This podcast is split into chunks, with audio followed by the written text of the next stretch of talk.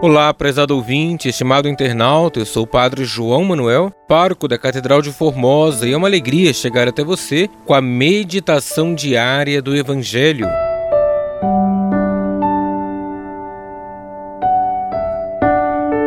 Hoje, 22 de setembro, quarta-feira, estamos aí na 25ª semana do tempo comum. Iremos meditar o Evangelho de Lucas, capítulo 9, versículos de 1 ao 6.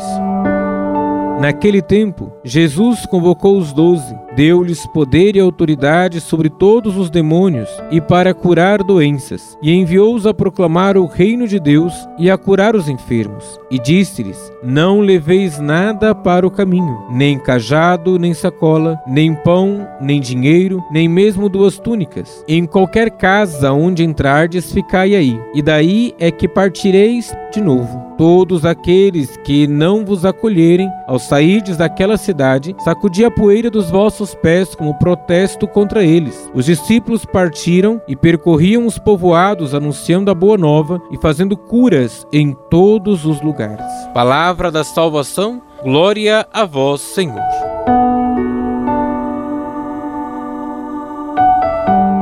Estimado irmão, estimada irmã, o Senhor dá aos seus discípulos e a nós, no exercício da nossa missão, a força e o poder para curar todas as enfermidades e para expulsar os demônios. A força e o poder estão a serviço dos outros, não de nós mesmos. O Senhor lembra aos primeiros discípulos e a nós qual é a tarefa da igreja: anunciar o reino e curar os enfermos.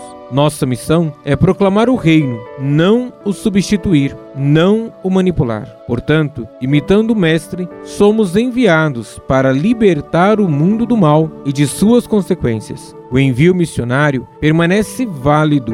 A força e o poder seguem sendo atuais e dessa forma tornamos Cristo conhecido em cada uma de nossas ações. A Boa Nova segue sendo atrativa a todas as gerações, a todas as culturas. Como os apóstolos, não precisamos de grandes meios para evangelizarmos, mas sim devemos dar o nosso melhor em tudo o que fazemos. Deus abençoe você e a sua família.